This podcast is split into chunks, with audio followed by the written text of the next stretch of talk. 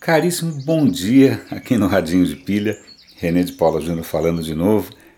Eu não, vou, eu não vou fingir, eu não vou fazer de conta, mas quando eu vi lá no Twitter, eu uso bastante o Twitter, para mim é um meio prático e assim, eu gosto né, de acompanhar as notícias meio que em tempo real. E quando eu vi alguns colegas que são mais geeks do que eu lamentando a morte de um cara chamado Ray Tomlinson, eu Falei, quem é esse cara? Então eu não vou fingir que eu sou super informado e que eu sabia que esse cara era o pai do e-mail. Eu não sabia que ele tinha inventado o e-mail há décadas atrás. Tal. Eu vou dar o link aqui para a história do cara. Então, se você se irrita e surta, espana e fica, às vezes, fala, por quem foi que inventou esse negócio que me chega às três da manhã? Não, foi esse cara, ele morreu agora com 74 anos tal. E foi ele, inclusive que na hora de pô, como é que eu é, defino, como é que eu é, digo que isso daqui é um endereço de e-mail, foi ele que começou a usar a arroba. A arroba que tem uma história completamente diferente, era usada para fins comerciais tal, é, mas o mais curioso é que a, a BBC Brasil traduziu um artigo contando como que o símbolozinho de arroba é, se traduz ou é expresso em outros idiomas. Cara, é surreal. Tem lugar que o arroba você fala rabo de macaco, do outro você fala minhoquinha, do outro você fala o adolefante, do outro, cara, umas coisas você fala, cara, não é possível, isso é só uma arroba, como é que as pessoas conseguem enxergar tanta coisa aqui, assim aqui dentro? É legal também porque eles dão um pouco de contexto histórico para o uso desse símbolo. Quando ele apareceu pela primeira vez, se eu estou falando agora de memória, eu acho que ele foi no, no século XVI mas dê uma olhada no artigo, é interessante, compartilhem, é bacaninha tal.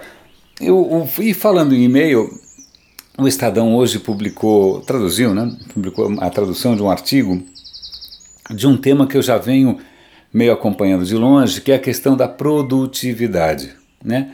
Se você acredita nos gurus, nesses caras aí, nos grandes entusiastas, eles vão falar que, a nossa, que o digital só aumenta a nossa produtividade, porque agora você está empoderado, você pode isso, você pode aquilo, você pode isso, você pode aquilo.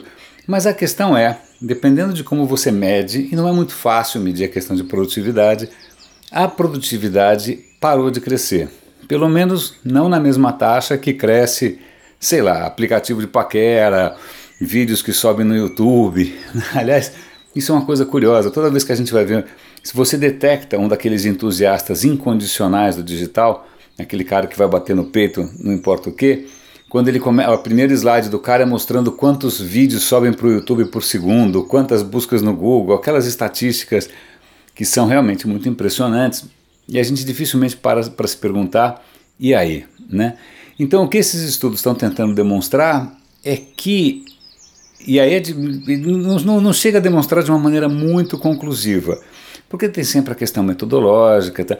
mas se a gente parar para pensar, e aí eu não sei até que ponto isso é um, é um bom parâmetro, mas se a gente parar para pensar na nossa própria experiência, eu, falando por mim mesmo, eu tenho a impressão que a produtividade geral caiu muito. Eu lembro a última agência que eu trabalhei, já faz alguns anos, eu lembro que às vezes eu levantava a cabeça assim, e eu, no lugar que eu sentava, era bem no fundo, então eu conseguia ver todo mundo de costas, ou seja, eu vi uma infinidade de monitores abertos, né? Cara, a quantidade de monitores que estavam ou no YouTube consumindo banda pra caramba, ou no Facebook era colossal. Né? Ou então, né, você percebe as pessoas mexendo no celular com sorrisinhos marotos. Provavelmente não foi um e-mail com deadline, ninguém fica com uma cara safadinha né, depois de receber um briefing, a não ser que tenha alguma perversão estranha. Então, assim, a minha percepção, eu posso estar enganado, claro, eu não sei qual é a sua, é de que efetivamente é como a, a, barreira entre o que é privado e o que é público, a barreira entre o que é vida pessoal e o que é profissional, como isso já não existe mais, né, como tudo invade tudo, eu, eu tenho a nítida impressão que essa cultura do entretenimento e do. essa coisa que você entra no Facebook de bobeira, se abrir o Facebook, pronto, é meia hora que foi embora. Né, isso tem tido um custo. Eles tentam, nesse artigo, até quantificar esse custo? Quanto que a gente está perdendo? Acho que é um trilhão e tanto, em termos de produtividade. De novo, é muito difícil mensurar, os resultados sempre vão ser polêmicos, mas acho que vale a pena a gente pôr a mão aqui na, na consciência e pensar até que ponto a nossa própria produtividade está sendo colocada em xeque. Eu vou dar dica aqui para duas coisas que acho que, que podem ajudar. A primeira delas é uma plataforma chamada Rescue Me, resgate-me, né? salve-me. Na verdade, se você instalar, eu acho que tem para várias plataformas, Mac, PC, acho que até para mobile. O que acontece? Ela fica quietinha ali, vendo tudo o que você faz. Né? Ela, e aí, de tempos em tempos, ela mostra: olha, você passou X% do teu tempo no Facebook, X% do teu tempo no YouTube, X% do teu tempo no e-mail de trabalho. Ela te dá uma quantificada bastante é, impressionante, bastante boa do, de como você gastou seu tempo.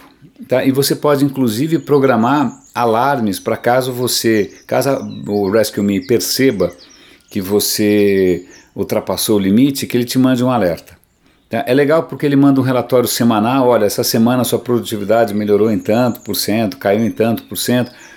Eu sei que é meio neurose, mas qualquer coisa dessas ajuda, porque você está sozinho, não tem ninguém para te defender dos caras que querem que você fique o dia inteiro perdendo tempo. Né? Ninguém, não tem ninguém para te defender disso. Então o Rescue Me pode ser uma boa escolha. A, a, outra dica é uma dica além do e-mail, que é uma plataforma chamada Slack. Acho que muitos aqui já conhecem, muitos aqui já usam. É uma plataforma que na verdade pretende que substituir aquele vai e vem, aquele ping-pong, aquela metralhadora, qualquer outra imagem é, desagradável que você que quiser de e-mails. Né? Então é uma plataforma que você. Eu comecei a usar recentemente para um projeto. Cara, assim que eu comecei a usar, eu falei: ah, pelo amor de Deus, ninguém manda mais e-mail de trabalho, manda, manda tudo por aqui. Qual é a graça? Você é, ele é uma mistura de Messenger com blog, com, com outras plataformas dessas de colaboração. Ele é muito simplesinho de usar. Em princípio, você consegue criar, você cria lá um grupo, essas pessoas estão todas dentro do mesmo Slack, no mesmo projeto, e aí você consegue criar canais ali dentro para que você, as pessoas acompanhem. Aquele canal pode ser um projeto, pode ser um subprojeto, pode ser um tema, seja o que for.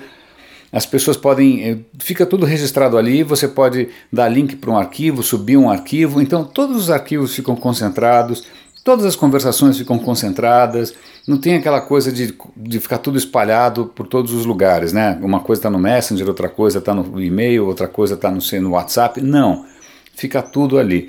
Então, se alguém convidar vocês para um projeto no Slack, experimente, se você quiser, for um pouco mais aventureiro e quiser dá uma espiada e vê se você consegue adotar isso com a sua equipe, eu fortemente recomendo. Tá? Agora, para encerrar, só saindo um pouco dessa questão do digital e lembrando que hoje é dia da mulher, é, eu vou dar o link aqui para uma entrevista com uma cientista extremamente interessante, que ela está com um trabalho que vai ter um impacto brutal. Ela estuda o que eles chamam de plantas que ressuscitam, as plantas da ressurreição não é nada religioso, é o seguinte: existem algumas plantas que não, não são úteis, não são comestíveis, não são porra nenhuma. Mas assim, se tiver uma baita seca, se o mundo acabar, ela seca, mas ela nasce de novo. Né? Ela está tentando entender como é que essas plantas têm essa resistência extraordinária para ver se ela consegue colocar essa mesma resistência em plantas comestíveis, para que a gente consiga ter produção agrícola em períodos mais prolongados, em regiões menos favorecidas. Se essa mulher conseguir isso, vai ser uma segunda revolução verde. A revolução verde foi uma coisa que aconteceu na década de 70. Se isso não tivesse acontecido, talvez o mundo tivesse numa guerra mundial por recursos. Eu vou dar um link aqui para essa história da revolução verde, caso você tenha interesse. Mas de qualquer maneira, está aqui uma mulher inspiradora para encerrar o programa, algumas dicas para melhorar a sua produtividade e um grande abraço. René de Paula Júnior falando aqui no Radinho de Pilha. Até amanhã.